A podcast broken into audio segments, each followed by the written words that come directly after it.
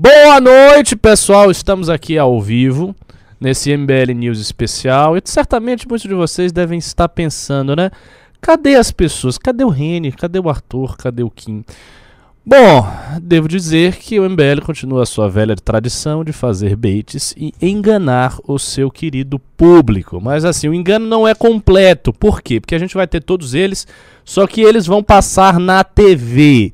É que sabe como é que é? A gente está aguardando o operacional, vai acontecer uma transmissão ao vivo aí, a gente vai explicar qual é a transmissão, a gente vai fazer um react dessa transmissão com todo mundo do MBL, com o Rubinho, com o Renan, com o Arthur, com o Reni, com o Kim, com a galera toda, viu? Então é só esperar.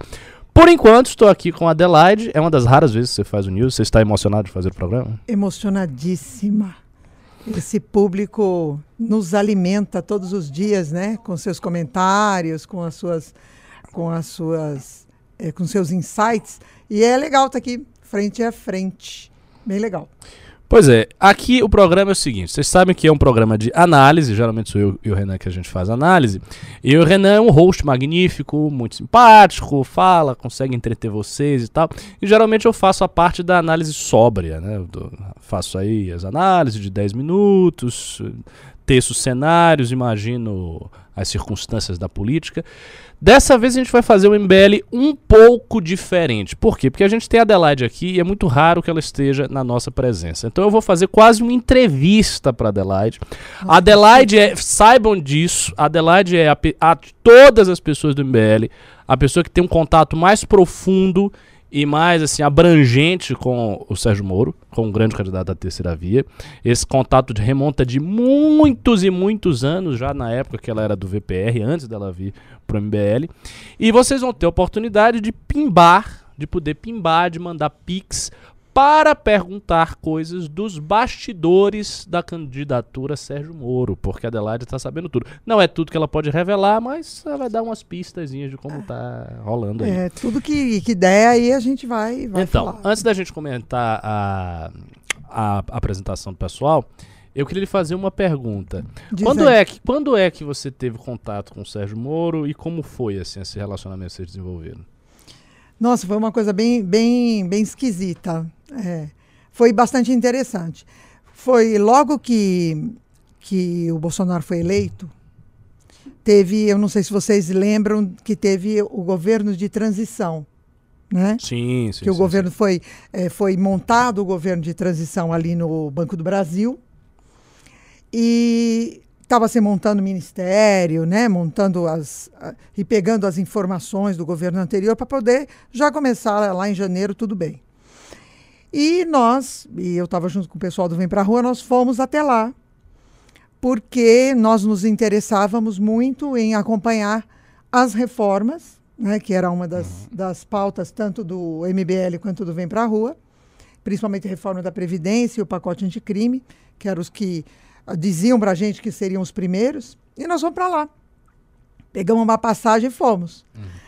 E aí nós chegamos lá em Brasília, é, é, conseguimos entrar dentro do Banco do Brasil, e aí nós decidimos, é, pedimos uma audiência com o é, Onyx Lorenzoni. Ele Nossa. era o chefe da Casa Civil. sim, sim. Era. É com quem a gente devia Eu falar. Sei, claro. Era, né? E a gente foi lá e falou assim: olha, é, nós, é, trabalhando na rua, né, trabalhando tanto tempo por um Brasil melhor, hoje nós queremos apostar nas pautas que são nossas também. Uhum. A gente que, é, eu lembro da frase de um dos, dos meninos do Vem Pra Rua que me marcou muito. Falou assim: a gente, durante muito tempo, foi a pedra na vidraça. Agora a gente quer ser o tijolo da construção. E foi com esse espírito que a gente foi para lá e, e ent entender o que ia acontecer. E aí, tomamos um chá de cadeira de umas três horas, mais ou menos, umas três, quatro horas lá sentados esperando. E alguém disse, entrou uma moça na sala e disse assim, ó, quem é a Adelaide? Eu falei, assim, ah, sou eu, né? Eu que tinha Sim. pedido a audiência. Aí sou eu, ah, o ministro vai recebê-la. Está ok. Fomos para uma outra sala para conversar com o ministro. Eu fiquei lá esperando o ministro Onyx me entra o Sérgio Moro. É. Né? É, aí o, o, o, Sérgio entrou, é, conversou com a gente, meio que se apresentou. Ele é uma pessoa interessante, né? E acho que ele não tem muito, talvez hoje ele tenha um pouco mais, mas ele nunca teve muito consciência do tamanho dele, né? É. E ele agradeceu. E vocês discutiram o quê?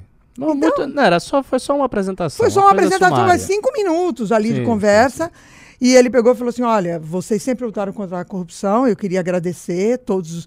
Transmita este agradecimento a todo mundo que foi para a rua, aos outros movimentos, porque é, realmente vocês conseguiram que tivesse essa mudança que a gente está vendo.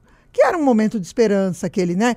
Janeiro de 19. Janeiro sim, não, sim, ainda sim, era dezembro, novembro ou dezembro de é, 18. Não tinha é. ainda virado ano, não tinha tomado posse o governo é, ainda. É assim, eu, eu confesso que eu achei o governo de transição a melhor coisa do governo.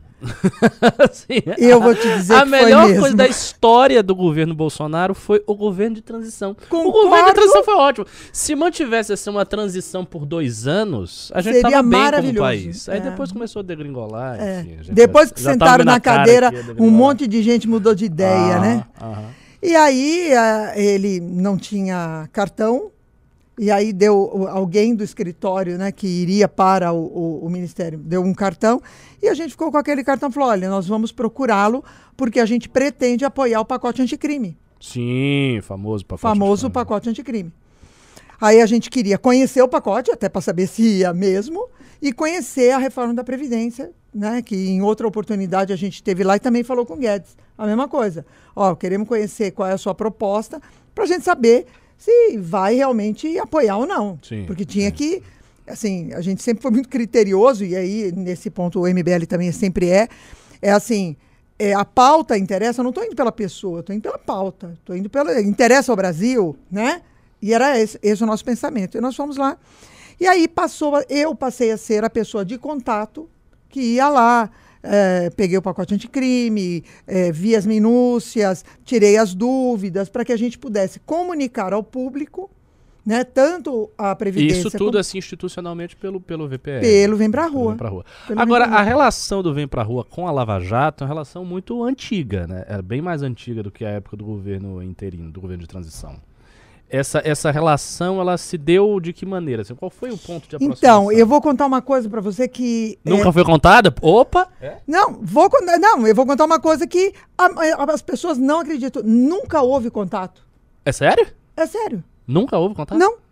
Eu, eu nunca. Ai, não, desculpa, tô mentindo. Eu recebi, eu encontrei o Deltan uma vez na minha É. vida, porque eu recebi um diploma por causa da, da coleta de assinaturas, né? Eu recebi um diploma porque uma das voluntárias que tinha co- coletado 10 mais. medidas, famosas da- 10 medidas. as famosas 10 medidas. Foi a única vez que eu encontrei o Deltan na minha vida. E depois, por, por exemplo, aquele processo das 10 medidas foi uma campanha. Para vocês que acompanham politicamente nos tempos, vocês não viram. É, a gente fez. Isso foi uma campanha gigante. Vocês conseguiram 2 milhões de assinaturas. Quase pouco. 3 milhões quase de assinaturas. Quase 3 milhões de assinaturas. físicas. físicas. Eu lembro porque eu estava lá na manifestação de Salvador e aí a gente montou uma tenda. A gente não, porque o, o MBL nunca foi muito favorável às 10 medidas. A gente já via de- de- desde aquela época, eh, a gente percebia que tinha medidas assim muito excessivas, que algumas coisas não estavam bem, enfim, articuladas do jeito que a gente pensava. Mas como eram muitos movimentos fazendo a mesma manifestação, aí teve um dos movimentos lá eh, que fez, eh, montou uma tenda e foi colhendo assinatura e as pessoas assinaram muito. E eu fico me lembrando disso porque eu tenho certeza, é porque na época não dava para fazer isso. Se a gente tivesse feito isso, seria péssimo pro processo histórico que estava sendo construído. Mas se houvesse naquele período a tentativa de colher assinaturas para fazer um partido, Teria feito. teria feito. O Teria. problema é que as pessoas eram tão antipartidárias, elas estavam com um impulso tão antissistêmico que qualquer movimento que propusesse isso no período seria assim ostracizado. Então Não, eu acho é- que não teria feito porque a galera não ia assinar de raiva. Aparecia, Mas aparecia alguém com uma bandeira de partido ou com uma camiseta de partido, seja lá de que partido É, fosse, assim. a, a pessoa era tirada da manifestação. Sim, sim, sim, sim. Mas assim, as 10 medidas poderiam ser um partido, porque vocês tiveram 3 milhões de assinaturas. Foi. E no Brasil todo. No Brasil inteiro. No Brasil inteiro. Então, a- o primeiro grande contato, digamos assim, ah, o primeiro ato conjunto foi, foi esse? Foi. Foi aí, foi é, um trabalho de convencimento dos parlamentares, porque eu ia para lá e, e, vários de nós íamos para lá, e eu sempre encontrava os meninos, eu não era do MBL, né? E eu ficava morrendo de inveja, gente, porque eu via aqueles meninos tudo vestidos de verdinho. Aquela gala, galera jovem, é. vestida de verdinho, e eu lá de terno, aquele calor de matar de Brasília, né? E eu lá de terninho, porque eu achava que eu ia pro congresso, eu tinha que ir social, né? E a molecada toda de camiseta verdinha lá, é, na, no pé dos parlamentares da mesma forma que nós, né? Uhum. Então, assim, você teve esse contato, as 10 as dez medidas, esse outro contato com, com o Moro. E a partir de quando começou a ter uma relação um pouco mais, enfim, bem mais próxima? É, eu acho que foi uma coisa que aconteceu meio naturalmente, né? É, porque como eu comecei a ir lá ah, no ministério. Comecei com, ah, eu já conhecia todo mundo do ministério, né? Porque uhum. tanto do, do, do, Ministério da Economia quanto do Ministério da, da, da, Justiça. E, e aí eu comecei a conhecer todo mundo e bater papo e conversar e ver qual era o melhor momento. E assim, houve uma, pelo menos da minha parte, houve uma empatia muito grande com a luta que eles tentavam é, de aprovar alguma coisa que fosse é, efetiva para o país, para consolidar aquilo que, que se pretendia. E depois deram aquele, aquele salto duplo carpado, né? Sim, e transformaram a, as medidas, o pacote anticorrupção em pacote viva corrupção, né? Agora, uma coisa que até a galera falou aqui. Deem like na live. Eu não vou saber ficar pedindo isso, gritando que nem o Renan e obrigando vocês a fazer isso. Então eu vou, eu vou pedir do meu jeito, meio, meio lento, meio baiano. Dê um like na live aí, rapaz. Olha, a gente já tem quase 700 pessoas e tem, deixa eu ver quantos likes aqui. É, 540. Dá pra botar uns 700 likes. Vamos fazer essa live chegar pra mais gente. A Adelaide tá aqui, ela vai começar a contar os bastidores das coisas do Moro. E vocês vão querer saber.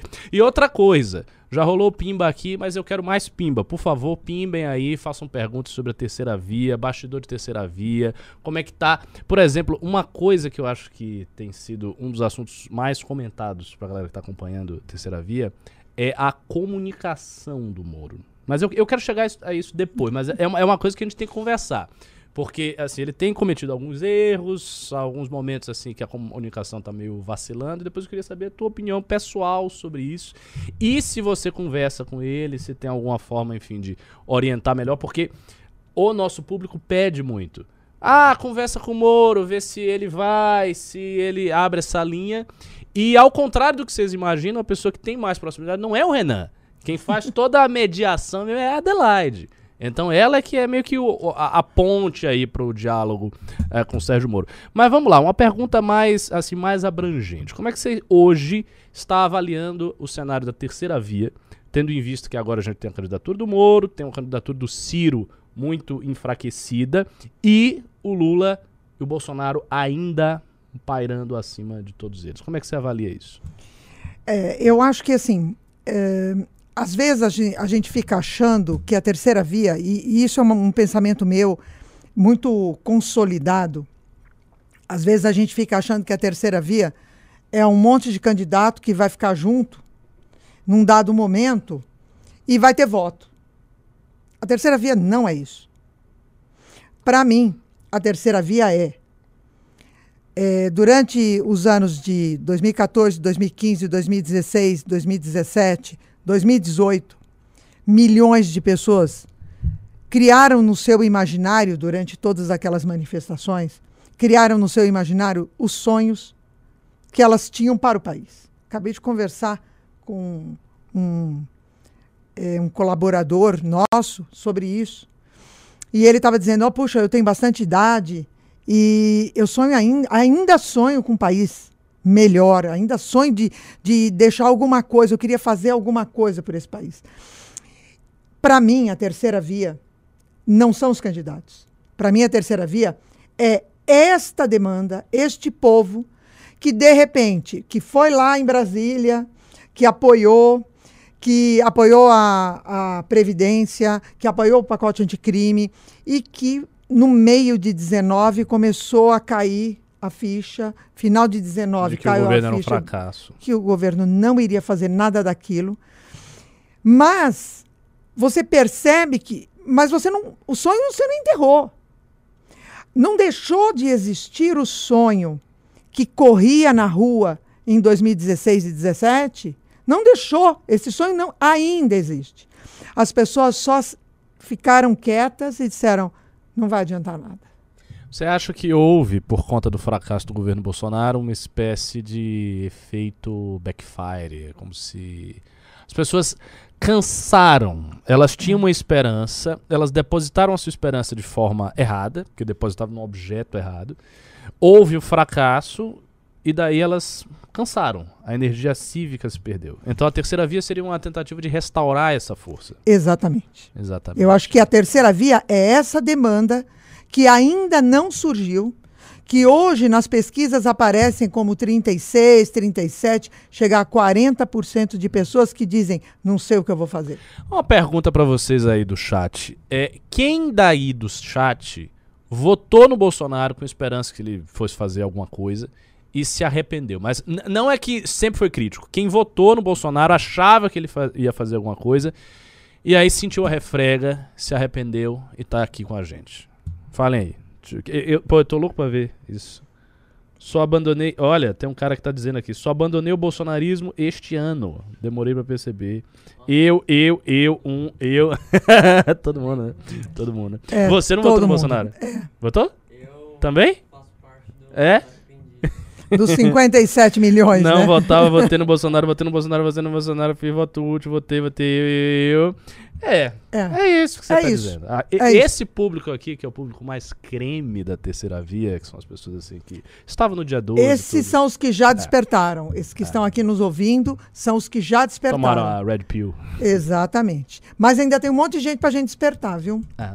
Agora, uma outra questão. Você falou aí de terceira via, que. E eu, e eu acredito que seja exatamente isso. São aquelas pessoas que se arrependeram e tal.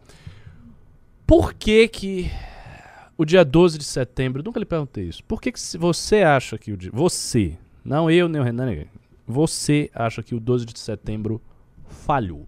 Porque aí que está. O Moro tem, a essa altura do campeonato, cerca de, sei lá, 13% de voto. É bastante. Não é suficiente para tirar o Bolsonaro, ok, mas é bastante voto. Isso aí, em termos de eleitorado, deve dar cerca de pelo menos uns 6, 7 milhões, eu acredito. Ou mais. Não, não, não. São 100 milhões.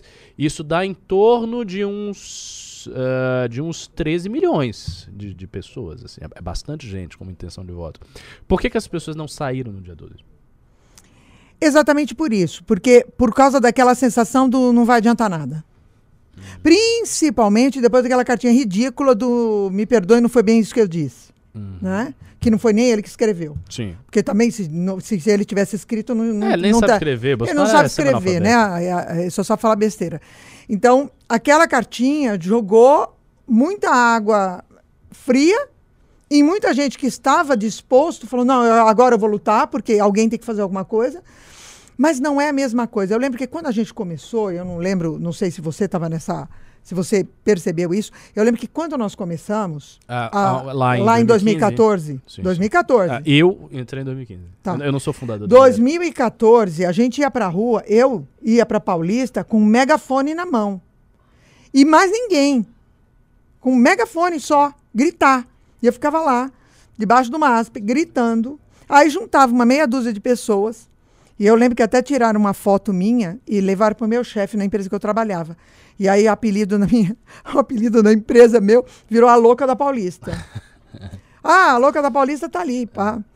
Porque é gritando contra. Ó, pera- Opa, pera aí. tá Opa. começando. Tá começando? Não, mas deixa eu só. É, só tá a galera ali. Ó, já tem umas figuras conhecidas que vocês estão vendo, não conheço. Tô vendo o coordenador ali, Bruno. Monitor do pessoal da academia, o Bruno. ah, Adriano, Márcio ali, nosso vereador eleito de. Uai, agora me Santo fugiu. André. Santo André, exato. Eu, eu ia dizer São Caetano, ainda bem que eu falei isso. Ah, a guerreira Thaís. É, a Thaís Beleze, grande militante, Marcel. É, bom, a gente, vai, a gente vai comentar daqui a pouco, mas prossigamos. É, Nossa, perdi o fio. Eu também lhe interrompi, né? Não sou, não sou um cavaleiro educado, mas Imagina. você estava falando de que você recebeu um apelido de louca De da louca da Paulista. Porque, Porque naquela época era, a gente tava, era, era muito pouco. Eu lembro que a primeira manifestação que a gente fe- fez foi 200 pessoas. Então, é, era muito pequeno ainda. Tanto o MBL quanto o Vem Pra Rua. Era, era realmente pequeno. E eu lembro que as pessoas falavam assim: você é louca. Isso não vai dar em nada. Deu. Deu. Deu. Deu. Efetivamente deu. Agora sim, eu vou dizer. Agora, a, a essa minha, pessoa a minha hoje sensação- teve um rebote, né? Mas em 2015, desde que eu entrei no MBL, isso é uma coisa que. Porque às vezes o pessoal, até eu falo aqui, a galera fica dizendo, ah, Ricardo é pessimista. Muita gente acha que eu sou pessimista. Eu não sou pessimista. Porque em 2015, de 2015 até o impeachment acontecer, desde o momento que eu entrei no MBL, eu tinha uma convicção, que era uma fé quase religiosa de que aquilo ia acontecer. Porque me parecia que o movimento histórico era tão forte, assim, tão claro, tão. i- i- i- sabe, irreparável. Não, não tinha o que fazer. Era uma torrente fortíssima que eu, eu sabia que ia arrastar o PT. E eu senti isso muito claramente na, na primeira vez que eu pisei a manifestação, que foi no dia 15 de março. Dia 15 de março de 2015, eu não era do MBL, eu fui pra manifestação, conheci a direita desde Prisca Zeros, desde 15 anos. A direita era minúscula na minha cabeça. Aí eu cheguei lá, tinha 10 mil pessoas gritando slogans. É, minha bandeira não será vermelha, vai pra Cuba, ah, foram de São Paulo. Eu fiquei aturdido, a- profundamente chocado, atônito. não E- entendi isso lá em nada. Salvador. Em Salvador. Em Salvador, que é um reduto tradicional, né? Uhum. Forte. A Bahia é um reduto do PT. Tudo bem que Salvador é governado pelo carlismo, mas a Bahia é um reduto do PT. E aí eu vi esse negócio assim, e a partir daquele momento eu acreditei. Eu disse, não, cara, essa, essa mulher vai cair. Porque tem um negócio que está acontecendo que é novo e não vai parar. Do mesmo jeito que eu acreditei que o Bolsonaro fosse ganhar. Pra mim, tá, assim, tava claro. Ele levou a facada, eu Você pensei, este soube- cara vai ganhar de qualquer jeito. Você é uma soube- coisa do Você destino. soube fazer a leitura nos dois cenários, né? É, Para mim foi muito emocionante dia 15 do 3, Uhum. que eu me lembro muito bem dessa cena, porque a gente tava lá arrumando o caminhão, né? Correndo.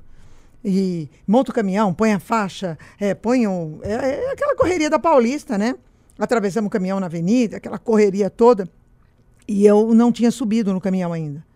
Então, ah, chegou a água, eu coloquei na, na- nos geladeira ali, né, de isopor que tinha, pra gente ter a água, porque tava um sol forte. E, e foi chegando gente, né? Eu não fui nem prestando atenção, até que uma hora o menino do som, que estava arrumando o som lá em cima, falou: Adelaide, sobe aqui. Cara, eu subi. Não dava para ver o chão. É, é, é um negócio impressionante, né? Para todo lado que você Um olhava, absurdo. eu olhei, eu desatei a chorar. Eu me dá vontade de chorar até hoje quando eu lembro da cena, como foi marcante aquilo. Eu olhei, eu falei, cara, vai acontecer.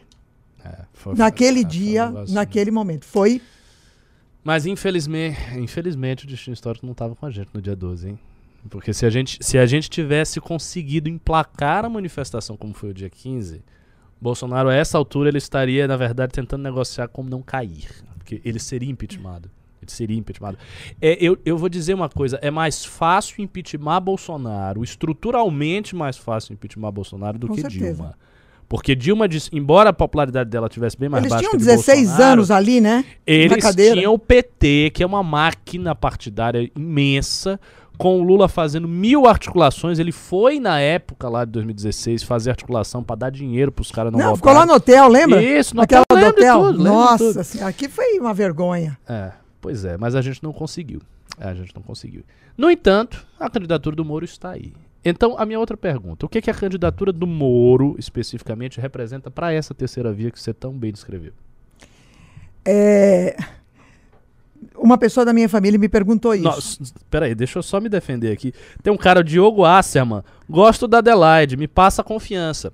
Já o Ricardo me parece um cara dúbio, traiçoeiro e vil. Obrigado, hein, pela parte que me toca, Diogo. Eu também te amo, eu sou uma pessoa muito traiçoeira, muito vil. Estou em vias Não de é não, ele é um amor, apunhalar as costas do MBL e trair todo mundo. Mas eu tenho um grande plano secreto, você ainda vai descobrir. Um plano de poder. Um plano de poder. Mas sim, continue. É, eu tenho uma resposta muito clara. quando me falam de terceira via, o que aconteceu em 18, como é que a gente está agora. Eu pergunto para você que esteve nas manifestações, em especial aqui na Paulista, porque eu, vou dar testemunho do que eu vi na Paulista e eu acho que isso aconteceu no Brasil inteiro. M- Durante as manifestações de 2015, 2016, 2017 e 2018, quantas vezes você ouviu gritar Bolsonaro e quantas vezes você ouviu gritar Moro? É. Muito mais Moro. o Moro é, ele está muito mais próximo deste imaginário Co- e dos concordo, sonhos concordo. dessa demanda e desse povo que fez toda essa revolução na nossa política do que o Bolsonaro esteve. É que ele, o Bolsonaro capturou, botou o Moro do lado e falou: pessoal, esse cara que vocês gritam o nome aí, que, é, que é, o, é, o, é o preferido de vocês, vai estar comigo. Ele foi aí sim, traiçoeiro e vil. e não meu amigo Ricardo, né? Em colocar o, o, o Moro ali, porque a avenida gritava Moro todas as manifestações, ainda que a gente não chamasse, porque a gente Você acha que ele tem chama, né? chance? Sendo bem realista, você acha que ele tem chance e o que, que ele precisa fazer para essa chance se concretizar? Eu acho que ele tem chances, eu acho que ele tem chances reais, mas ele precisa se aproximar do povo. Ah, Olha, Porque se aproximar do povo. E não é esse ah, populismo Sim, que ah, vai lá sim, no sim. povo, toma, é, vai passear na, na, na lanchonete, toma um café, um pingado, né, um pastel. Não é isso. Eu acho que ele precisa falar diretamente com toda aquela, é, com essa demanda, com esse, esse mundo de pessoas que elegeram Bolsonaro sonhando com outra coisa. Sa- Sabe quando tem gente que faz isso, né? Tem gente que casa sonhando com uma pessoa, casando com outra, né? Ele casa e se enganando. É, eu espero que minha mulher não tenha feito isso, né? Não, mas é verdade. Vocês não conhecem um monte de gente que faz isso? Né?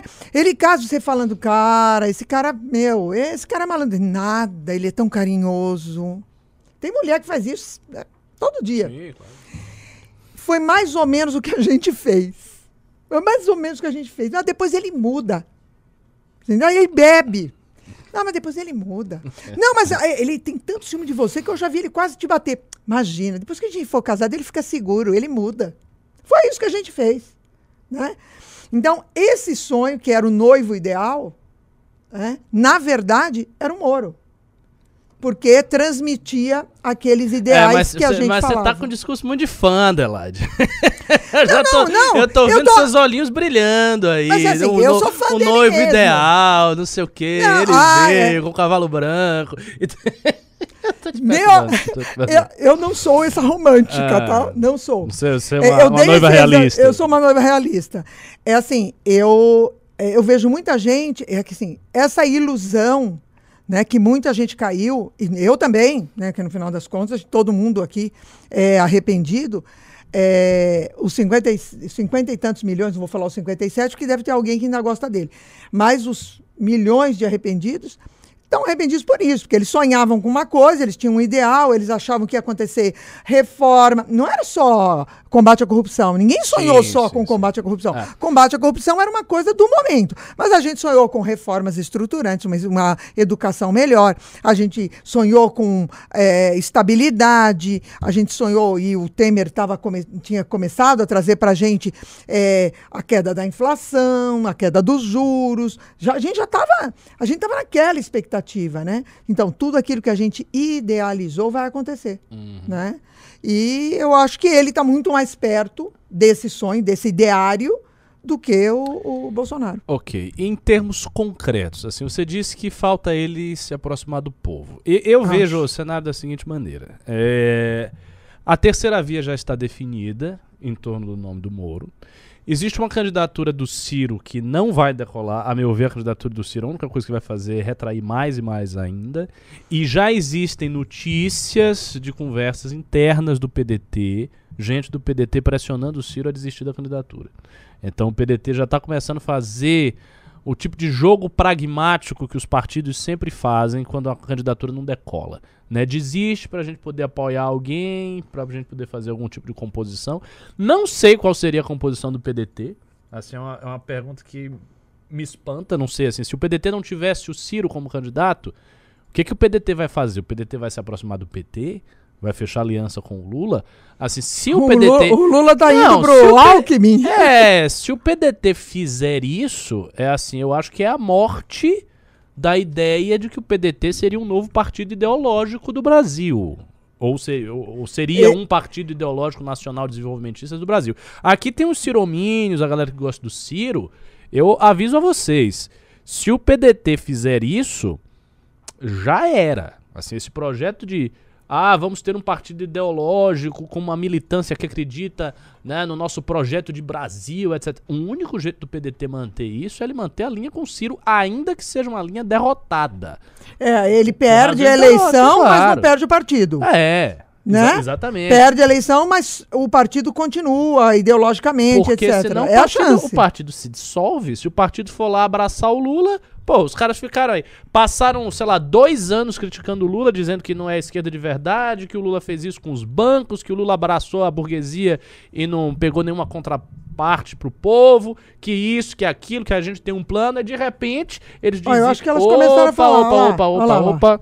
Vamos começar a ouvir, vamos fazer um react aqui, depois a gente volta pro papo, hein? prazo, né? Para Pode quem não botar, me conhece, pessoal sou formada escutar. em gestão pública, pós-graduando em Smart Cities e membro do MBL e ajudo aí os meninos na luta, mesmo sem mandato, né? É o que eu falo, a gente às vezes não Grande precisa de Amanda mandato para né? fazer a diferença. Então, sempre presente aí nas reformas da Previdência, tanto na LESP quanto na Câmara, em todos os atos aí do MBL. E eu acho que a participação das pessoas, elas são Tá. muito importantes, não só dos eleitos, né? Não só de quem está aqui, mas quem está do outro lado também. Passo a palavra agora aqui para o meu amigo se apresentar também, por favor, Gerson. Ele vai se apresentar e aí a gente dá continuidade Gerson. ao programa. Quem é Gerson? Obrigado, Amanda. Boa noite, boa noite a todos. Sou Gerson Pires, chefe de gabinete do deputado Rene. Como a Amanda olha disse, parabenizar, cumprimentar todos que estão aqui. Sexta-feira, 8 horas da noite, para falar, discutir, tá a conversar Amanda é casada. sobre Não, ela não é política. casada, Esse não. engajamento, Mas não é bico de vocês, participação É fundamental. sossegue. É, Assim como vocês, eu sempre tive isso em mim muito claro. Inclusive, estou feliz de estar na Câmara. Foi, acho que, o primeiro espaço de participação política que eu tive. 2005, com 13 anos, apresentei meu primeiro projeto de lei aqui na Câmara Municipal como vereador jovem, um programa que a gente tinha aqui, bem parecido com a idade do Antônio, que está aqui, 12 anos já participando em todos os eventos, em todas as iniciativas. É, Então, é, isso é muito importante, isso é fundamental. Continuei participando, é, tanto é que na faculdade cursei Relações Nossa, Internacionais, na SPM, tá Relações pesado? Governamentais. Foi comigo, justamente lá onde eu Amanda, conheci o Rene, meu então professor de conflitos internacionais, e foi Opa. ele quem me convidou para ter uma participação mais institucional na política. Em 2016, trabalhei Tá junto bom, com Gerson, ele no seja breve. planejamento eh, estratégico eh, de A gente quer ver os nossos, Gerson. que Tá muito legal aí, falou, valeu, mas vai. O Renato, que está aqui também, meu colega de faculdade, Só meu adianta, amigo. irmão. Eh, E demos sequência a esse trabalho. Depois, em 2017, o Reni foi convidado para ser Ele secretário está adjunto só de em Segurança 2017 Urbana aqui em ainda, São calma. Paulo. Fui participar Opa. desse trabalho junto Uma com hora ele ele na vai secretaria. 2021. Foi uma experiência muito enriquecedora, porque nós lidamos com os desafios da segurança pública de uma cidade como São Paulo, Opa, a gestão de tá um efetivo mandando de mais de indiretinha 6 mil homens na GCM, defesa civil, enfim, os mais variados, eh, Bora, discussões de Gerson. risco e emergência aqui na cidade de São Paulo. Ok. E na Acabou? secretaria eu tive a oportunidade justamente de liderar a coordenadoria de políticas públicas integradas. Era justamente Bom, pelo menos que tá sendo um react autêntico, com outras secretarias boca, eh, que municipais, estaduais, o relacionamento com a Câmara Municipal. Não, eu não- também esculhambando cara, é uma piada, vocês estão de entendendo. ações e políticas públicas Enfim, é que a gente quer ver os nossos, Na secretaria nós implementamos o projeto City Câmeras, que eu já tive a oportunidade de apresentar para alguns de vocês, que é o maior programa de vigilância eletrônica Cara, do Brasil. ouvindo o Gerson, eu me sinto muito Inclusive, baiano, uma né? O medida cara em que dois foi anos fez mais coisa do que eu na minha vida inteira. Rubinho, Parabéns, acho que ele vai Gerson. contar um pouco é depois, como um projeto de lei apresentado na cidade de São Paulo para que seja uma política pública duradoura aqui na cidade. Além disso, em 2018, saí junto com o Rene para coordenar a campanha dele vitoriosa. Cara, tá- a já tá estadual, me tornei seu chefe de gabinete. E, na E o engraçado é que a Amanda um foi super trabalho breve, o Gerson- o super longa, posições né? É, e olha Esse- que a Amanda Faltou faz. Faltou hein? malícia, faltou malícia. A Amanda tem muita. Ela devia, ela devia meter eh, um discurso de 10 Paulo. Eu não minutos vou me aí. estender sobre o mandato, daqui a pouquinho o Reni vai estar aqui para Falar um pouco pra Amanda dar um tapa eh, nele, tá? Vou mandar aqui, que nós estamos tendo aí Manda- praticamente Manda um É, pimba vou mandar mesmo, vou Manda ma- um pimba lá pra... achando que eu não vou Pra mandar? Vou mandar é mesmo, ela vai dar risada. Eu tô no nível agoniado. Manda o gesto com a boca aí. articulação, capacidade de diálogo e construção de time. A gente está num momento Então, a gente vê, crucial, importante eh, no país, o político. de grave crise eh, econômica, social, o lado político política, do menino. democrática, e mais do que nunca a gente vai precisar de muito diálogo, de muita articulação e muito trabalho em time. Mandei e por isso eu aqui. estou muito Não sei se feliz, é- muito que honrado de não estar vai aqui com visualizar, todos né, vocês tá hoje, de porque eu tenho certeza vai que sim, ela tá momento vendo. tá aqui, Ela tá olhando o celular. ela vai dar. Será que ela vai dar uma risadinha quando vê a mensagem? Muito obrigado. Valeu! Falou! Parabéns. E agora quem é que vem? Como é que é o cerimonial? Bom, agora vamos à apresentação de quem realmente aqui vai mostrar, prestar contas, contar um pouco dos desafios do mandato, eh, seja na Assembleia, seja aqui na Câmara ou na Câmara Federal. O primeiro que eu gostaria de convidar, ele Opa. é graduado em Filosofia e Ciências Políticas, Opa, trabalhou na ONU e foi eleito deputado estadual para o São Paulo com mais de 130 mil votos. Ele relatou a reforma da Previdência no Estado, aprovou diversos projetos de lei, é vice-presidente da Comissão de Constituição e Justiça e da Comissão de Relações Internacionais da LESP. O deputado mais elegante da Assembleia, que foi mordido no plenário enquanto tentava defender suas posições. Com vocês, É professor Roque, Reniose Opa, Cuquier. Foi mordida Bom, e agora grave, sim, né? agora Essa foi sim. a Agora, parte agora eu quero fazer o react.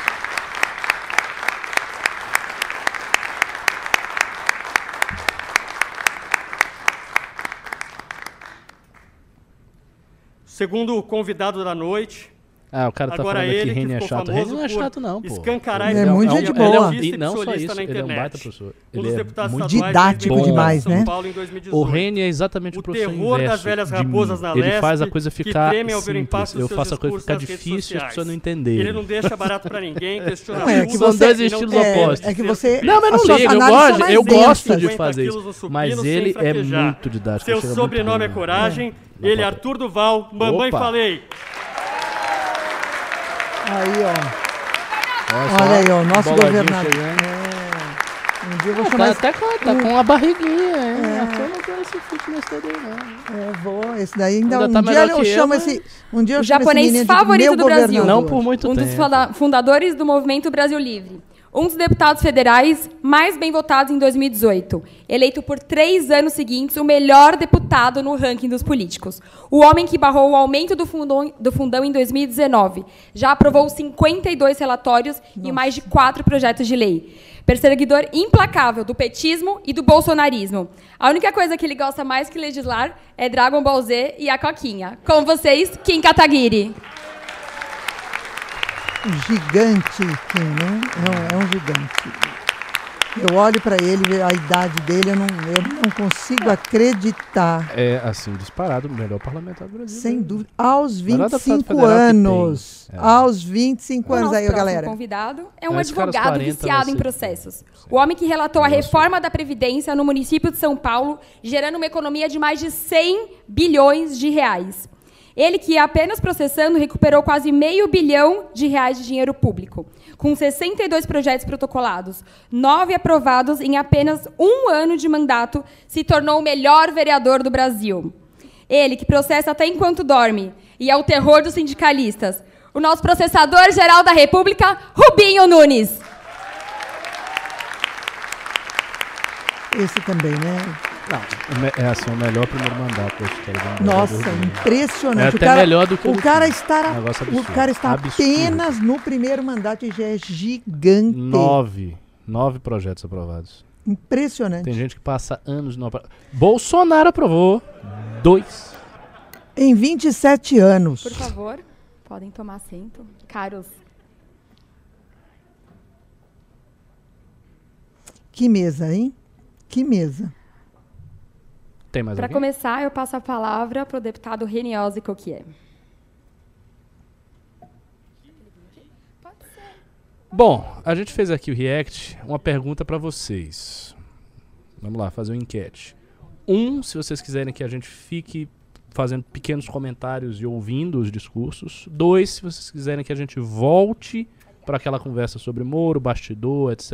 Enfim, a, a, a entrevista que eu estava fazendo aqui com a Adelaide. Fala, gente. Quem- Boa noite. O- a opção que ganhar, Empolgados A para gente uma faz. prestação de contas essa hora? um, se vocês querem que prossiga assim, ou dois, é, gente legal, né? Ver gente interessada no que a gente está fazendo. Aqui é o gosto do é freguês. importante. Decididamente Sei lá, quero contar aqui manda. para vocês um pouco do que é, Tem mais um. tô- Tem estamos mais um. trabalhando. A gente estava então ali no continuar. gabinete falando e o Renan, a gente estava tentando associar né, o que, é a nova política. E nova política não é só é, economizar ou se preocupar com a questão do, do dinheiro público, mas a gente precisa entregar. Acho que todo mundo aqui, Arthur, Rubinho, Kim e eu, nós estamos entregando muito. E é isso que eu quero dividir aqui com vocês. Eu vou começar contando da minha primeira lei. E quem não está próximo da política não entende a dificuldade do que é aprovar uma lei. E esse processo ele é, nossa, é doloroso, difícil. Você tem questões técnicas, você tem as questões políticas, você tem um momento. Eu consegui fazer isso com sete meses de mandato. Minha primeira lei foi a política estadual sobre drogas. E uma política que tenta trazer racionalidade para uma questão de um problema de dependência química, não só drogas ilícitas, mas drogas lícitas. E óbvio que, como deputado estadual, eu não posso legislar sobre questões eh, de proibição ou não, mas foi muito mais na orientação de criar uma política de Estado. O que, que é a ideia de uma política de Estado? É eu criar um parâmetro para que todos os governadores, gostem ou não do assunto, eles tenham que endereçar o tema. Uma política de Estado. Então, sei lá, o Dória gosta do assunto, ele vai criar um programa de prevenção. Próximo governador eh, não gosta, não vai criar. E assim por diante. Eh, com, a, com a lei, eu faço com que todos tenham que ter. Não sei qual é a política que eles vão escolher, mas tem algumas diretrizes ali. Primeiro, prevenção, depois avaliação de resultado e depois eh, eu trato da questão do tratamento e falo um pouco das questões do uso da droga no espaço público, como o problema da Cracolândia que assola a nossa cidade, que é um assunto que eu estou há bastante tempo eh, debruçado e tentando entender Foi uma o das que pautas é. que o É, Arthur- e o que eu vi É, lá fora é que um dos grandes problemas da gente ter uma Defendemos na- na Cracolândia é simplesmente o espaço público ser ocupado é, para o consumo da droga ao ar livre. E esse é, é algo que eu coloco ali na lei, da maneira como a gente trata o espaço público nessa questão. Então, essa foi minha primeira vitória e fiquei feliz, porque eu cheguei ali para sancionar, que depois é outra parte da saga do processo de uma lei, que é ser sancionada. A gente brinca ali na Lesp, o Arthur já ouviu isso, e o Kim, o Rubinho também já deve ter ouvido. Você aprova uma lei, eles viram e falam assim para você: parabéns, você ganhou um veto, porque vai ser vetado. Aprovar a lei não significa que ela vai virar lei, mas o governador tem que sancionar. E aí consegui sancionar em sete meses. Essa foi meu, minha tá primeira favor, conquista. de Depois Paulo, chegou é, um dos tá maiores desafios ali que eu isso. vivi como Exatamente. deputado, que foi a reforma da Previdência. Ele vai estar com a gente. E, obviamente, tá muitos de vocês devem ter acompanhado. Esse processo não foi brincadeira. O Arthur eh, quis provocar todos os, os sindicalistas e os petistas, e aí eles foram bater nele, eh, e eu tive que salvá-lo. eh, e fui mordido nesse processo. Mordido, é. Para quem não sabe, acho que a maioria de vocês sabe. Eu fui mordido por um deputado do PT ali no meio do plenário. Eu estava segurando ele, ele queria bater. Jesus! eh, queria ir para cima do Arthur, aí ele não conseguia soltar. é. De repente eu olho assim para o lado, ele está colado no meu ombro aqui, me mordendo. Mas a reforma da Previdência, É, é tirando esses episódios, foi eh, do- uma das maiores Mas é. reformas que o Estado de São Tá Paulo no- já fez. Na verdade, são órbita. 58 bilhões de Ele reais faz parte, que foram na, economizados em na minha 15 teoria, anos. ele Isso é faz muita parte coisa. do imaginário. Talvez nem esse- todos tenham essa a, ânsia a da terceira noção, via. a consciência certeza do que isso. Com significou. certeza. É um E eu é um quero trazer uma, uma explicação bem Exatamente, simples porque a construção não é que de uma pessoa reforma da só. A gente tinha por volta de 600, ou temos ainda por volta de 600 mil funcionários públicos no estado de São Paulo. Esses 600 mil recebiam em aposentadoria mais do que nós temos direcionados para as pastas de saúde, educação e segurança no estado de São Paulo. O que, que significa? Equivalente a dizer o seguinte: 600 mil pessoas levam mais recursos do que 44 milhões de pessoas que não têm serviços básicos, esses três, saúde, segurança e educação, de qualidade. Essa é uma é típica desigualdade que existe no Estado brasileiro. Poucas pessoas, 600 mil, levando mais recursos do que todo o resto do Estado inteiro. A reforma da Previdência ela corrigiu isso e ela permitiu que o Estado de São Paulo tivesse um superávit e recursos assim que estão possibilitando coisas incríveis serem feitas aqui, só graças a essa reforma. Reforma foi judicializada, PT entrou Esse no superávit STF vai ser muito contra a minha pelo relatoria, Dória, dizendo que era né? inconstitucional. Como vitória dele, mas vejam aí, dois, prestem atenção ali. nisso. Depois o legislativo voltou. tem um, passe- Aí, um papel além do episódio da extremamente mordida, importante a gente teve e o uma- Reni está contando. uma invasão O da Lesp, tá falando quebraram aqui a o Lesp inteira, né? crescer em outros lugares. É, né? enfim, Olha só, esse era o tipo de briga ali, mas Foi um relatório, da foi uma que experiência para mim muito rica. Relatar um projeto desse Então tamanho. aguardem que é, grandes e aí 58 milhões em novidades vem 15 por anos, se a gente anualizar, outros falando de fora de São 4 Paulo. bilhões. Vamos começar a fazer o trabalho certo. É, para quem não entende a ideia da relatoria, o Rubinho vai falar, também relatou é, a reforma daqui é, de São Paulo. As pessoas, os deputados, né, ou os vereadores, eh, eles votam no relatório que a gente escreveu. Então, você tem o poder de decidir o que entra, o que não entra. Você pauta totalmente, você traz a sua visão de como que tem que ser as coisas ali naquela votação. Essa foi uma outra grande conquista, talvez uma das maiores, uma experiência interessante, sentar com todos ali os líderes das classes, das categorias, juízes, delega- delegados, promotores, todos na minha sala, assim, no meu gabinete, 15 deles, alguns ou vários armados. Não que eles estavam me intimidando, mas esse era o tipo de pressão ou situação que, que a gente eh, lida quando está relatando um projeto desse tamanho.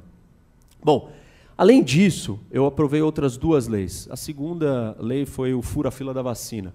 E aí a multa para quem fura a fila da vacina eh, foi um projeto meu. Esse já foi bem mais fácil sancionar. O Dória, no dia seguinte, me ligou: Nossa, que projeto fantástico, está sancionado, acabou, resolvido. E o terceiro é um projeto que pune mais severamente quem comete crimes de corrupção durante um estado de calamidade ou uma pandemia.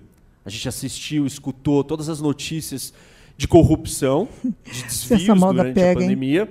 Eu, é, tentando combater a impunidade e a questão da corrupção, criei esse projeto. Claro que eu estou na esfera estadual, então não é punição criminal, são punições administrativas no nível do Estado. Mas já é alguma coisa, é um sinal ali para dificultar a vida daqueles oportunistas no momento de crise, de caos. Esses foi, foram os meus projetos de lei. Além disso, eu tenho uma atuação eh, forte nas comissões. E eu estou, desde o começo do mandato, na CCJ, que é a Comissão de Constituição Eu- e eu Justiça, queria que é mais fazer uma importante. Todos os observação projetos de importante. lei passam É pela assim, CCJ. Com isso, eu é, pude relatar... Nós estamos eh, fazendo essa prestação de Arthur, contas, eu fui isso é muito interessante. aprovar. Isso daqui não é exigido por lei, de não, não tem. é, Não é. Ah, não, eles estão fazendo o protocolo, é né? Não, isso não é exigido por lei. Isso é uma iniciativa do MBL para prestar contas CCJ, ao nosso eleitor, eleito aos Então, nossos, eu nossos doadores, doadores de CCJ também. campanha, aqueles apoiadores, de, todo que mundo que 2008, na apoiou essa galera aí que está eleita, né? É, dar, eh, dar é, satisfação, passado, porque afinal é o, a administração da coisa eleito. pública. É um diálogo com a sociedade. Quando você Exato. chega para a sociedade e diz: Eu fiz isso, fiz isso, fiz isso, economizei, economizei. Vocês estão vendo aqui o meu mandato. Isso deveria ser uma coisa exigível. Exato, eu né, ia comentar isso. Toda a sociedade deveria, deveria ser. ser capaz de fiscalizar todo mundo e ter prestações de contas periódicas.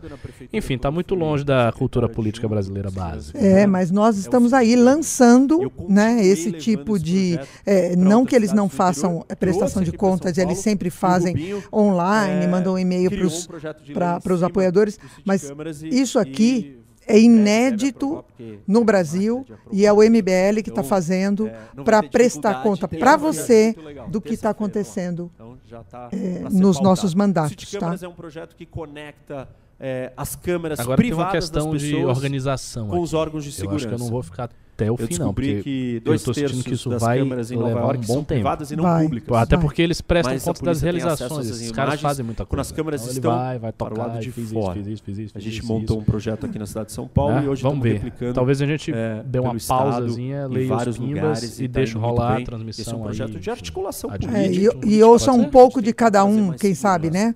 Um pouco. que mais? A gente possa É, trazer um pouco de emendas. cada um e não eu a tenho fala que falar inteira para. porque eu fiz algumas coisas diferentes. Ok. A lógica do uso da emenda é sempre muito política. Então, para quem que você vai dar dinheiro? Para É, tá ao onde está a vivo, sua né? base eleitoral. E eu não fiz isso é, e olhei para as questões estruturais ou aqueles problemas ali na base. Vamos fazer o de eu seguinte, podia vamos fazer o resolver. seguinte. É, E a esses primeira discursos vão que eu ser fiz, longos. é, eu já estou percebendo que eles vão ser longos. A gente é, dá uma eu pausa agora. Prossegue mais um pouquinho no news, responde as perguntas. A gente vai e responde os pimbas. Se tiver mais pimba, a gente vai respondendo, porque a gente quer dar uma atenção especial. E aí depois, eu acho que pode deixar a live correndo para vocês assistirem, se for o caso. Se a galera da produção disser que pode fazer isso e tal, ok, a É, gente faz isso. Sim. Né? Eu acho que isso aí, isso quer- aí vai, isso aí vai noite adentro. Vê, ó, ma- manda, manda aí Boa. a, o Então seu- vamos. É, pode a cortar opinião, agora, a gente retoma, retoma aqui o, o programa É, e depois volta.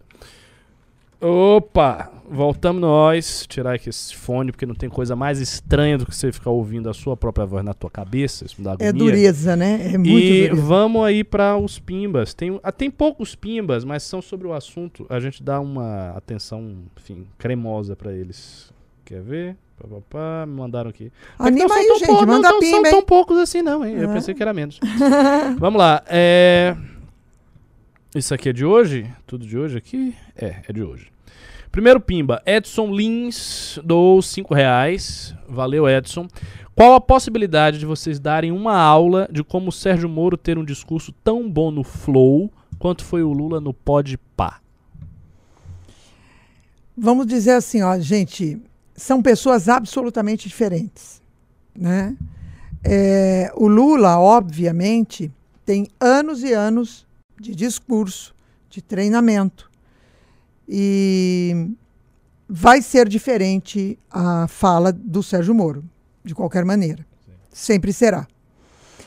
Ah, o, o Sérgio Moro ele está ele tá mudando bastante, ele está mudando não, na verdade ele está se revelando, porque ele tinha uma postura, aquela cara de juiz, aquela coisa Muito sério. muito assim. séria, tá, né? tá, Aquela tá, jeito formal de falar, né? Aquele jeito formal de falar. Não, ele tá.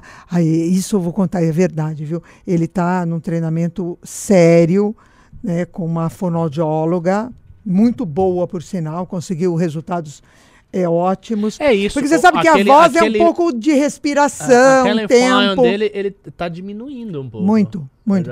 É, é, é questão de respiração. Né? E ele tá até para aguentar fazer discurso mais longo, né? E não ficar tão cansado. Então, ele está fazendo sinfono e eu acho que ele era não era um homem público, né? Agora ele é um homem público, é um político, como ele mesmo diz. Não vou ficar falando que não sou político, agora eu sou, mas é, ele está melhorando muito, né? Então vai ser bastante diferente, vai ser muito diferente. É, eu acho que a grande diferença é que um mente e o outro não, tá? É, essa, essa, é uma Essa- diferença essa vai ser fundamental. Mas eu, essa é eu queria comentar uma coisa que, que hoje saiu uma pesquisa no, da Ideia Exame. E eu achei, tem dois pontos nessa pesquisa que eu achei muito interessante. A gente tá, o, o Renan sempre, óbvio, analisa muito melhor do que eu, e você, óbvio, analisa muito melhor que eu qualquer pesquisa. Mas saiu uma pesquisa que duas coisas me chamaram a atenção.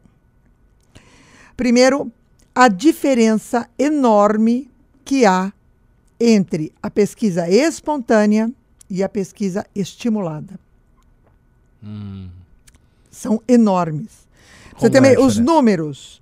Pesquisa espontânea. Qual é- você sabe que é pesquisa espontânea. Você vai lá e pergunta para o cara em quem você vai votar. Não, não fala quem É, Aí vem são os nome, candidatos. Tal. Nome Vem tal. Primeiro nome que vier é o nome que a pessoa anota.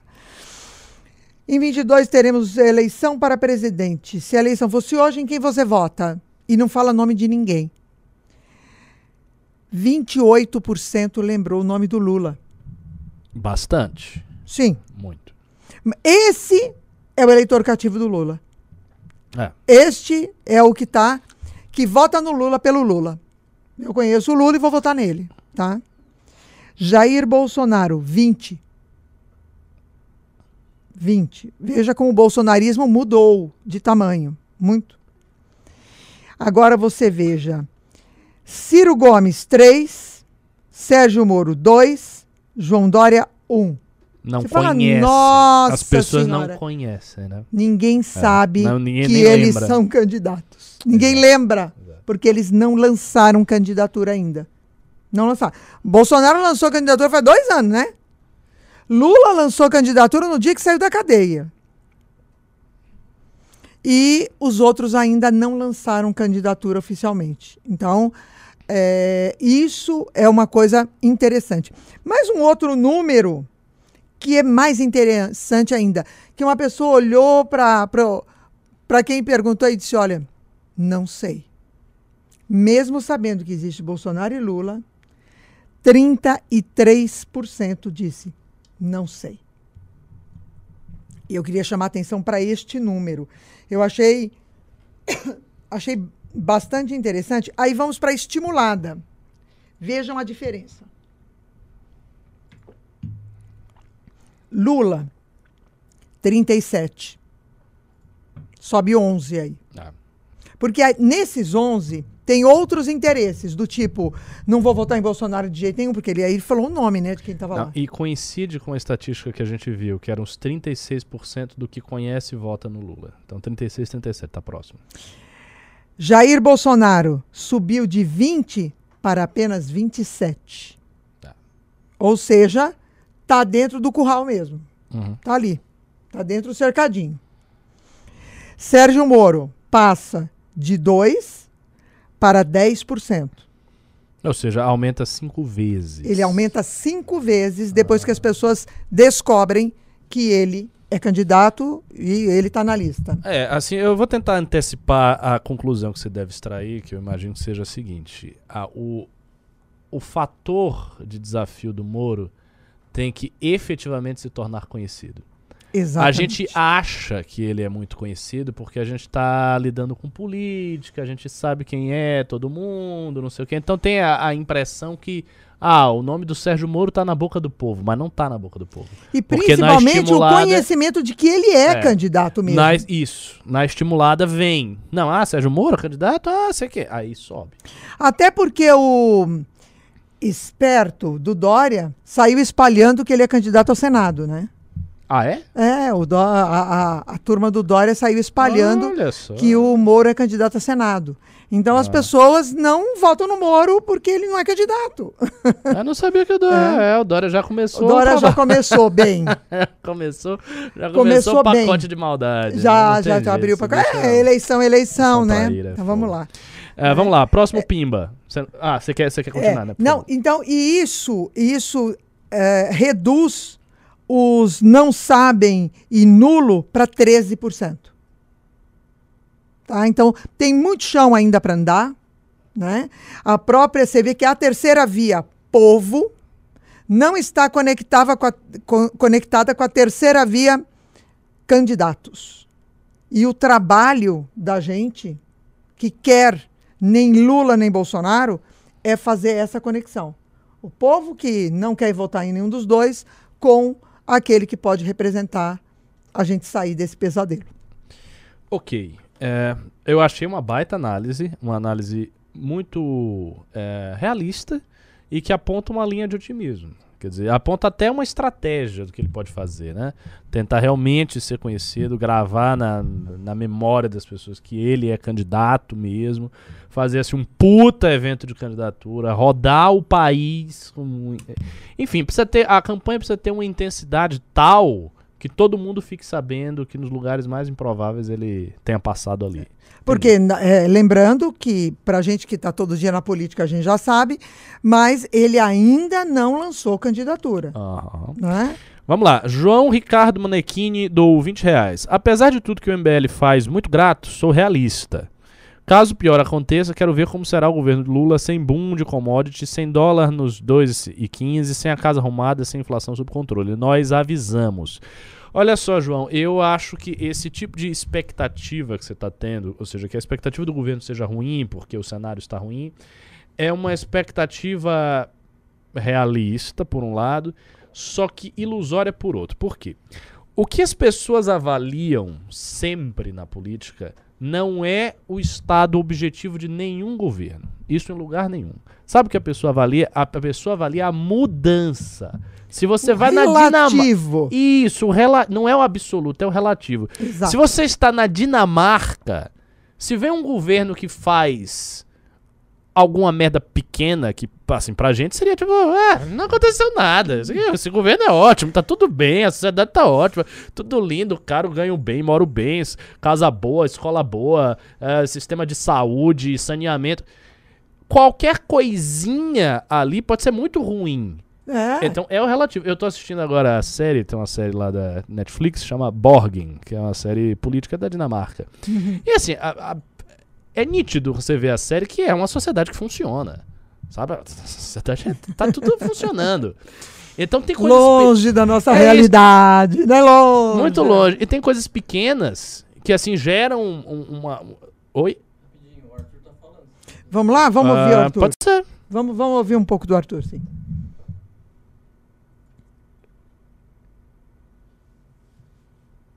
Fiz aquele vídeo, isso aí tem até uma história engraçada, né? Peraí. Porque quando eles perceberam que o projeto era polêmico, né, eles mandaram o pessoal da Finanças lá votar e o projeto passou na comissão. Que foi quando eu fiz aquele discurso que eu bati na mesa e falei, ah, pessoal, eh, o deputado andar bonitinho lá de carro e não sei o que lá. Esse discurso, e eu falei para minha equipe, espalhem isso no WhatsApp urgente. Eles espalharam, o projeto passou e mesmo com o projeto aprovado, ele foi retirado de pauta. Então isso mostrou já logo de cara, logo no primeiro ano, que a gente não estava para brincadeira e que era bom respeitar a gente. E foi isso que foi feito o resto do mandato. Eu falei para vocês aqui dois projetos ah, que eu travei por, por atuação somente minha, sem atuação conjunta com outros deputados. Fora o restante, né, que aí eu contei muito com a ajuda, principalmente do pessoal ah, ah, do Rene ali, do Daniel José, para que a gente travasse outros projetos. E uma coisa que acontece bastante é, quando você é um, um- um deputado combativo, quando você é um deputado que aparece bastante, normalmente isso vem atrelado, ah, então o cara não vai aprovar nada. Beleza, ele travou o aumento do salário dos fiscais de renda, ele travou o aumento ali dos 4 mil reais ah, de para deputados alugarem carro. Com o auxílio do Rubinho Nunes, nós travamos o auxílio Peru, não sei se vocês lembram disso também. A Assembleia de São Paulo queria gastar 10 milhões de reais para dar um auxílio Peru para os seus funcionários. Rubinho Nunes entrou com a ação e a gente travou, economizando 10 milhões de reais. A Assembleia também achou uma boa ideia ampliar o contrato de publicidade para 30 milhões de reais, né? Nós também travamos, eu e o Rubinho fomos lá e travamos. É, isso foi Inclusive o Renato pandemia, Batista, né? que está aqui Não hoje, disso. que trabalha no meu gabinete, por causa dele, a gente não paga hoje a taxa de embarque no Uber, que se aprovou inclusive aqui na Prefeitura de São Paulo, entramos com ação, eh, com a ajuda dele, inclusive, na verdade a ação é dele, a ação é do Renato, e hoje a gente não paga a taxa do Uber por causa disso. Quando você pega esse, esse histórico, eu chego aqui e apresento isso. Travei o aumento do salário, travei os 4 mil reais, travei o contrato de publicidade, travei o auxílio Peru, travamos o, o- o- a taxa de embarque no Uber. Você fala, beleza, que ótimo, cara, você travou coisa pra caramba. Já fez um bom trabalho. Eu nem espero que você aprove projetos, porque nessas condições, como é que você vai fazer para aprovar projeto? E aí é que vem a parte, e, e- e nessa parte aqui a gente não pode ser modesto, tá? A gente sabe o que faz. Nós somos políticos habilidosos. E essa é a calibragem que nós temos e que outras pessoas não têm. Né? Inclusive, muitas entrevistas que a gente eh, concedeu para veículos de imprensa, vem sempre aquele, ah, legal o que você fez, mas e como é que faz particular? Né? Como quem disse, você não consegue. E o que, que a gente já fez até agora? Nós já aprovamos vários projetos aqui e eu vou trazer para vocês algum de- alguns deles. O primeiro foi o Performance Bond. Se não me engano, foi o Reni também que relatou. O Performance Bond, para quem não sabe, é o seguro anticorrupção que obriga o poder público, durante a contratação de uma obra, contratar também um seguro terceiro que vai se responsabilizar pela qualidade, pelo prazo e pelo valor da obra contratada. Para não, pra não acontecer o que aconteceu ali com a Arena Corinthians. né, que você contrata por 100, depois vira 200, depois vira 300, entregam Essa um atraso de performance 2, bond 3 anos e ainda depois que entregam, cai uma parte, do tem que ir lá refazer. anticrime O performance bond, que quando ele chegou na Câmara eles retiraram. Não foi. Imagina. Não virou projeto de lei ainda, por- não virou lei por quê? Por causa de uma discussão lá no Senado. Existe uma discussão no Senado da competência legislativa desse projeto e hoje ela andou por causa da aprovação desse projeto. Então nós conseguimos movimentar, inclusive, o Senado para isso. Eh, junto também com o Rene, nós somos coautores um projeto que autorizou o governo estadual, independente do governo federal, comprar vacina. Então hoje, se nós temos aqui Parece 90, piada, se não me né? engano, já um estamos com país em que 99% você da população precisa adulta autorizar o vacinada. governador a comprar vacina só porque o presidente estava proibindo. Porque a gente conseguiu aprovar que, independente do boicote Brasil, do hein, gente? Bolsonaro, fazendo graça aqui com o povo paulista, a gente conseguisse comprar vacina. E a gente conseguiu por causa disso. Uma outra coisa que a gente fez e foi histórica, e, a- e até agora na salinha a gente estava discutindo isso, né? O poder dos nossos vídeos. Porque todo mundo fala, ah, você vai lá fazer teu vídeo no YouTube, não sei o que lá. Nunca, nunca na história do Brasil, da redemocratização até agora, nunca se reduziu o salário de parlamentar. Isso nunca tinha acontecido. A primeira vez que isso aconteceu, aconteceu na casa em que eu estou, que foi na Assembleia. Foi a redução de 30% no salário dos parlamentares e dos assessores. A dos assessores, o sindicato da Assembleia recorreu e pegou de volta, mas isso nunca tinha acontecido. E como que foi essa batalha? Reduziu durante Eu a fiz um pandemia, vídeo né? dizendo Como, que a gente precisava como reduzir o salário a iniciativa privada Esse vídeo tinha rodou pra caramba, feito claro, no isso, começo da né? pandemia, todo mundo revoltado. É, foi o, o vídeo rodou Arthur e no, no, conseguiu no grupo dos também líderes para dos os deputados políticos. tinha 30%. gente lá, é, gente, a gente vai ter que fazer alguma coisa. Mas não dá para dar essa vitória pro Arthur também, né? Já que todo mundo aqui vai ficar com um pouquinho menos de salário, não dá para também para dar uma vitória desse tamanho para esse, pra esse garoto. O que, que fizeram? O projeto da mesa veio. Quem é a mesa? PT, PSDB e DEM. Um projeto para diminuir o salário das pessoas. E foi diminuído. Então, assim, não importa que veio da mesa. Não importa que o nome lá não esteja o meu, mas todo mundo sabe que esse projeto é vitória nossa. Todo mundo sabe que foram vocês aqui que fizeram pressão nas redes e que encheram o saco dos deputados. E eu lembro porque eu acompanhei a página dos caras, os caras travando, travando É isso aí, olha, gente, presta atenção, Foi porque por causa são vocês disso que a gente faz aqui, que seguem ó, a gente, que nenhuma que outra trabalham nas redes juntar tanta ajudar gente numa sexta-feira à noite para falar de prestação de conta de mandato. Por causa disso aqui, quando direcionado, nós conseguimos algo realmente histórico. A gente abaixou o salário de deputado. Para para pensar isso. Se a gente consegue fazer isso, o que, que a gente não consegue fazer? O que, que a gente não consegue fazer? E aí, esse ano, eu escolhi comprar uma briga muito grande, que foi a briga da minha entrada. E a briga da minha entrada, ela tem duas camadas de dificuldade. A primeira camada é explicar o porquê que a minha entrada é ruim. Essa é a primeira camada, é o mérito do projeto. Olha, eu quero acabar com a minha entrada. Então, por que, que a minha entrada é ruim? Isso já não é uma coisa óbvia. Tanto que to- teve todo esse debate aqui e ainda há uma, uma situação nebulosa. E a segunda camada é explicar por que, que eu queria acabar com a minha entrada, ampliando o benefício. Eu, eu juro para vocês, tem deputado que até hoje não entendeu.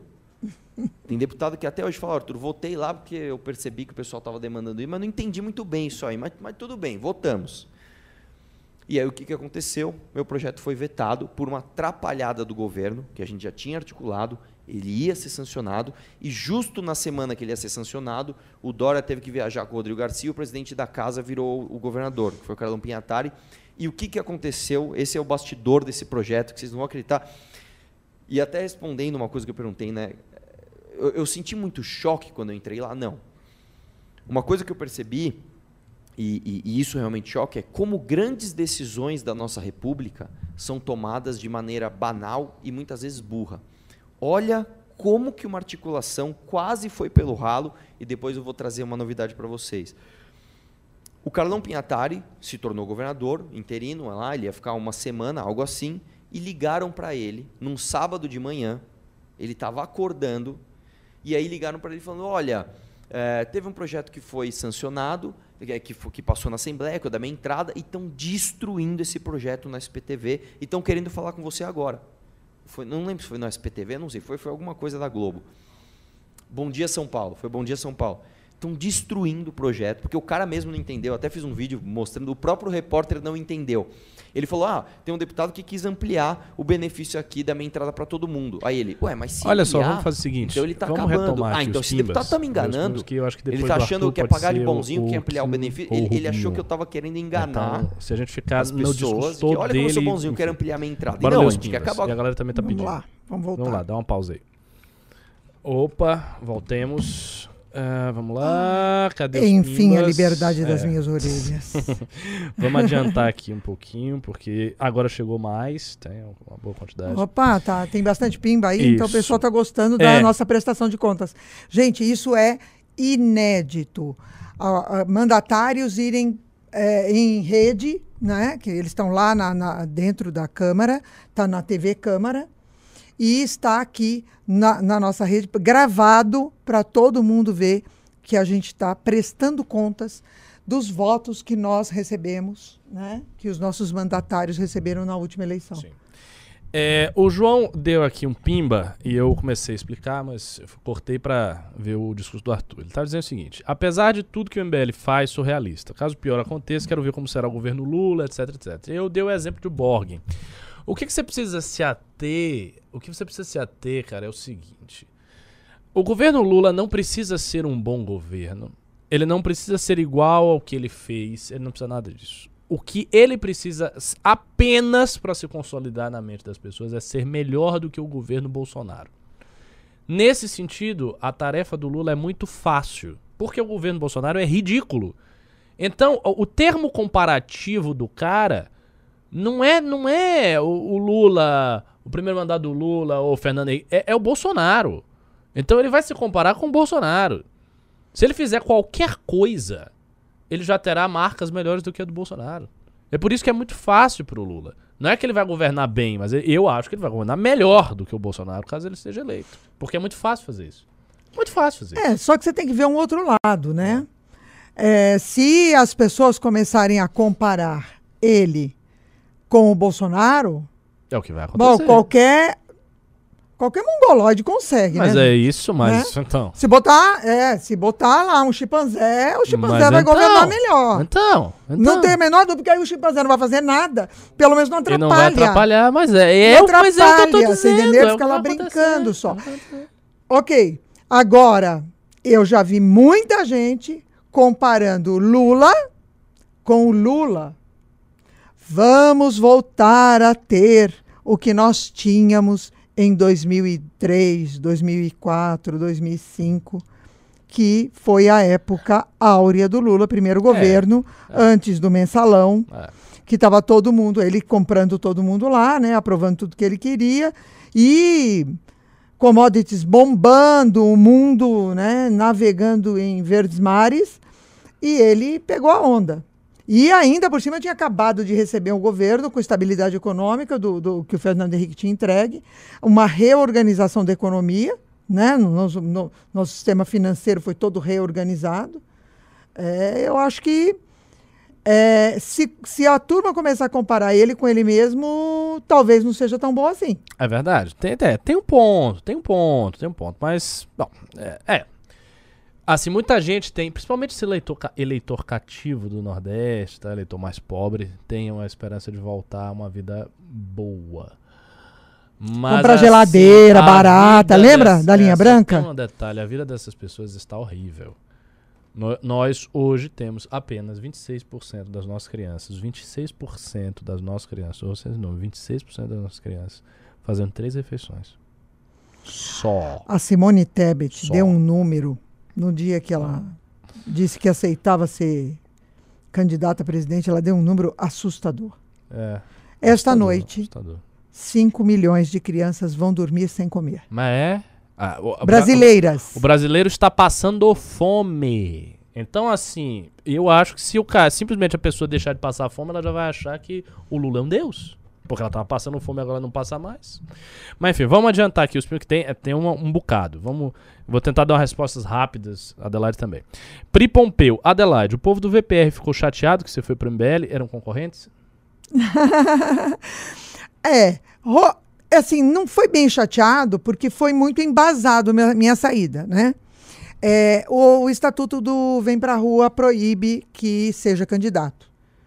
Então, quem está no Vem Pra Rua não pode ser candidato. E como eu queria muito ser candidata, eu não tinha outra saída, eu saí chorando e muitos ficaram chateados é, pela decisão, mas são os meus amigos do coração e trabalhamos juntos é, até hoje, graças a Deus, está tudo em paz. Perfeito. Laís Borges do 20 reais. Como vocês veem a governabilidade do Moro? Vocês não acham que terá muito boicote no Congresso? Vocês não acham que o governo do Moro vai intensificar a polarização?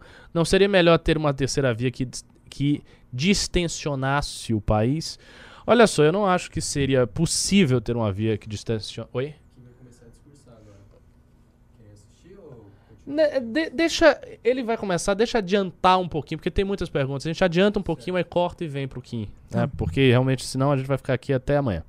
É, vamos lá. Então eu não acho. Eu acho que ele, assim, a terceira via, ela necessariamente vai tensionar o país, porque o país continua em tensão. A ideia de você ter uma terceira via que não tensionasse ninguém, que não fosse polarizante e tal. Isso, isso, isso não aconteceria, as pessoas não teriam nem energia de militar nessa terceira via. E sim, acredito que um governo Moro teria boicotes tremendos caso caso ele resolvesse restaurar um combate à corrupção aos moldes da Lava Jato com toda a força. O que eu não sei se está nos propósitos dele. Mas Eu não acho que esteja, e eu vou dar uma informação interessante. Como eu disse para vocês, eu ia bastante lá no Ministério. Quando foi para aprovar o pacote anticrime, é, eu fui lá para falar com ele. O Sérgio estava sem almoçar, já eram umas, umas 4, 5 horas da tarde. Estava sem almoçar, ele estava falando com os parlamentares. E o interessante é que ele falou ma- com mais de 35 parlamentares num único dia. Ele virou o voto de 32 a favor do pacote dele.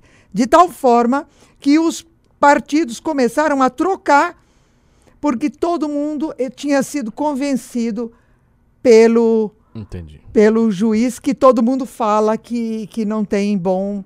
eh, eu não sei, não. Eu acho que ele tem uma lábia boa. Ó, olha aí. Viriato dos Lusitanos, do 20 reais. Ah, como a terceira via deve se posicionar em relação à pandemia para não ser negacionista e ao mesmo tempo não ser pandemínio? A meu ver, as pessoas devem se posicionar de forma sensata. Ou seja, siga os protocolos científicos comprovados, siga as coisas que são comprovadas, mas também não fique uma histeria e entenda sim que lockdowns são medidas às vezes extremas e que afetam sim o funcionamento da economia, de maneira que a gente tem que ser ponderado ao decretá-los. Eu acho que esse é o caminho. Eu também Concorda? acho. Concordo.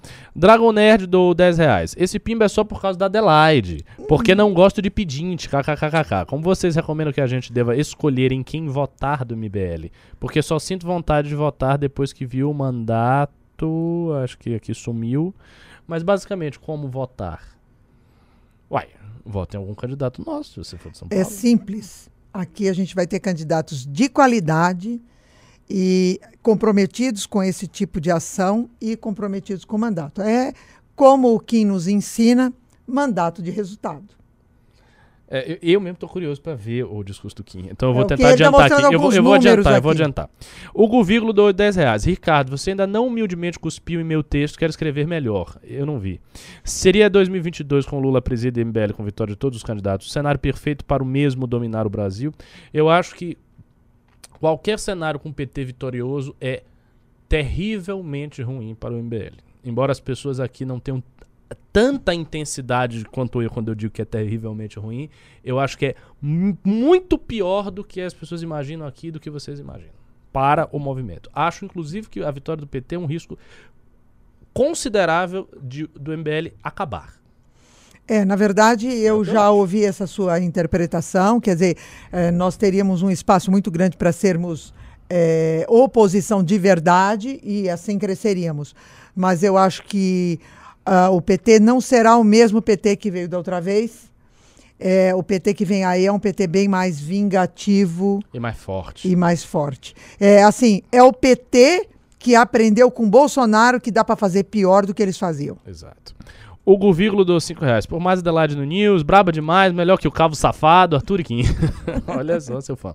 Herbert Amaral, uh, Cassolari do 10 reais. Adelaide, as análises renais do MBL News chegam no Moro. Os caras fizeram análise da pesquisa essa semana, que foi uma obra-prima da análise, foi mesmo, maravilhosa. Daí fico pensando, poxa, será que o Moro vai ver isso? Vê sim, vê. Vê a mesmo? gente vê, vê diariamente. É sério? Sim. Uai. Sim. Sim. Muitas Vou- vezes eu Eu converso. nunca gravo nada, eu acho que eu vou gravar um grande vídeo só pro Moro. Ele é muito, ele tá muito antenado nisso, tá muito antenado. Bom. E assim, ele tem uma admiração pelos movimentos, é, é, é, tem uma admiração pelo nosso trabalho e ele acompanha sim. E a gente co- costuma até comentar. Tá, vamos dar uma pausazinha. Ainda tem um monte de pimba. Uma pausazinha curta, de uns dois minutinhos, porque eu quero ouvir o que, que o Kim tá falando. em medidas provisórias, em, em projeto para geração de emprego e renda, que eu fiz alguma sugestão, muitas vezes até para suprimir né, algum trecho de alguma lei. No caso, né, uma das principais, a gente vai falar é, um pouco mais para frente, foi uma modificação na lei de diretrizes orçamentárias de 2020, que a gente conseguiu aprovar, e uma modificação recente também numa lei do Fungetur, que é o Fundo do Turismo, para impedir que, adiantando um pouco né, os próximos slides, para impedir que fosse instituída a CID, né, contribuição né, de- do domínio econômico, né, que é uma tributação a mais para Airbnb. Né, a Câmara dos Deputados queria, junto no Fundo do Turismo, criar um novo tributo para essa espécie nova, essa modalidade nova de habitação, e numa emenda nossa foi acatada e o projeto foi aprovado com a nossa emenda para impedir que esse novo imposto fosse criado. Próximo slide. Então, dentro desses quatro projetos, quais foram os projetos aprovados? O primeiro foi na pandemia, né, foi estender, e aqui foi graças ao Arlen. Cadê o Arlen? Ah, ali, tá, tá ali fora. O Arlen que deu essa sugestão, que foi de estender né, a- a- a- as receitas de medicamento de uso contínuo. né? Então, tem muita gente que tem problema crônico, dores crônicas, 30% da população sofre com dor crônica, com problemas eh, psiquiátricos, né, com, com diabetes, com diversas doenças crônicas que o sujeito só ia para o consultório médico para pegar uma receita. Né? E no meio da pandemia ele era obrigado a sair de casa e ir para o hospital, que é o pior lugar que você tem para você estar no meio de uma pandemia, só para conseguir uma receita. Então a gente estendeu essa validade para que aqueles que sofressem com isso, com, com doenças crônicas, pudessem utilizar a mesma receita para obter os seus medicamentos no período da pandemia. O outro projeto foi em parceria com outros deputados, principalmente a deputada Adriana Ventura, que foi dobrar a pena para caso de corrupção em estado de calamidade pública. Né? A gente conseguiu fazer com que a pena para corrupção, com essa qualificadora cometida em, em momento de calamidade seja, pública, é ah, projeto do ficasse superior ao homicídio. Né? Então, federal, o homicídio da, da, da pior espécie possível, né? que é aquele que é com meio cruel, contra um parente. é, que você imagina assim, a pior situação possível. Você, sei lá, atropelou é de propósito a sua avó grávida. é, pode ser assim, pena Você pode, esse é, legislar sobre a pena. é No Estado, você só um pode grave à legislar por, é, um nas penas administrativas e não nas penas criminais. Então, está tendo um tornado, tem uma grande crise econômica que é tão profunda que você precisa de um decreto de calamidade, tem uma pandemia, e o sujeito está roubando no meio da pandemia, ele vai ficar mais tempo preso do que um estuprador, do que um homicida, do que alguém que cometa um crime contra a vida.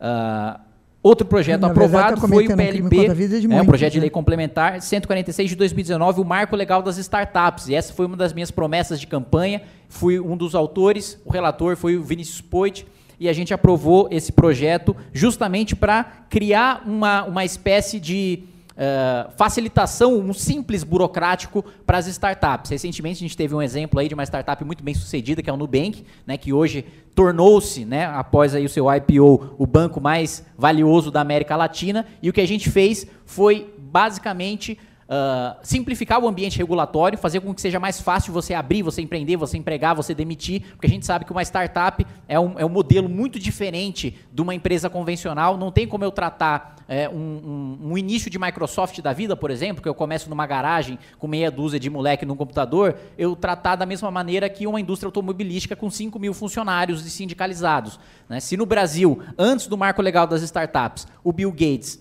é, iniciasse a Microsoft, muito provavelmente hoje ele estaria pagando multa né, e poderia estar preso né, por de- descumprir todas as regulamentações trabalhistas e burocráticas da exigência de se ter um empreendimento. Então a gente possibilitou que novos empreendimentos, que novas startups tenham um ambiente regulatório eh, satisfatório para você ter investimento. E protegemos o investidor também, né? O investidor startup é o chamado investidor anjo. É aquele cara que dá o dinheiro, que acredita na ideia, que acredita no projeto, mas e a figura do investidor anjo foi criada para isso, ele não assume os riscos do negócio, né? Ou seja, quando um negócio tem prejuízo, quando um negócio tem um passivo tributário, ambiental, trabalhista, e aquilo não vai para o investidor anjo, porque o investidor anjo ele está ajudando uma iniciativa, uma ideia, mas ele não faz parte da gestão, ele não é um sócio.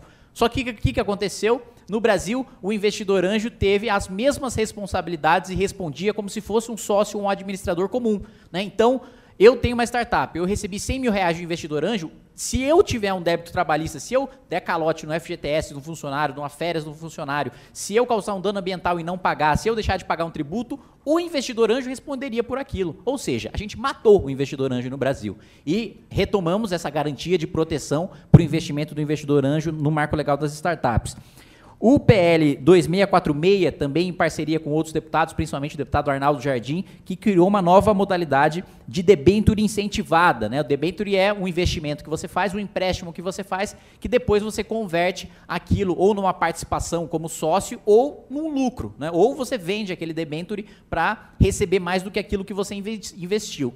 Como a gente está tendo agora o momento do leilão do 5G, a gente criou uma modalidade de debênture incentivada para. Já existe hoje debênture incentivada, que é aquela que você tem menos tributos para infraestrutura. Então, para portos, para aeroportos, para rodovias, para ferrovias, você já tinha essa, essa espécie de debênture incentivada. Agora a gente criou também para telecomunicações, por causa do leilão do 5G, para permitir com que a gente tenha mais um meio de financiamento, mais um meio de geração de emprego e de renda na implementação do 5G, que muito provavelmente vai mudar muito a nossa realidade nos próximos 10 anos.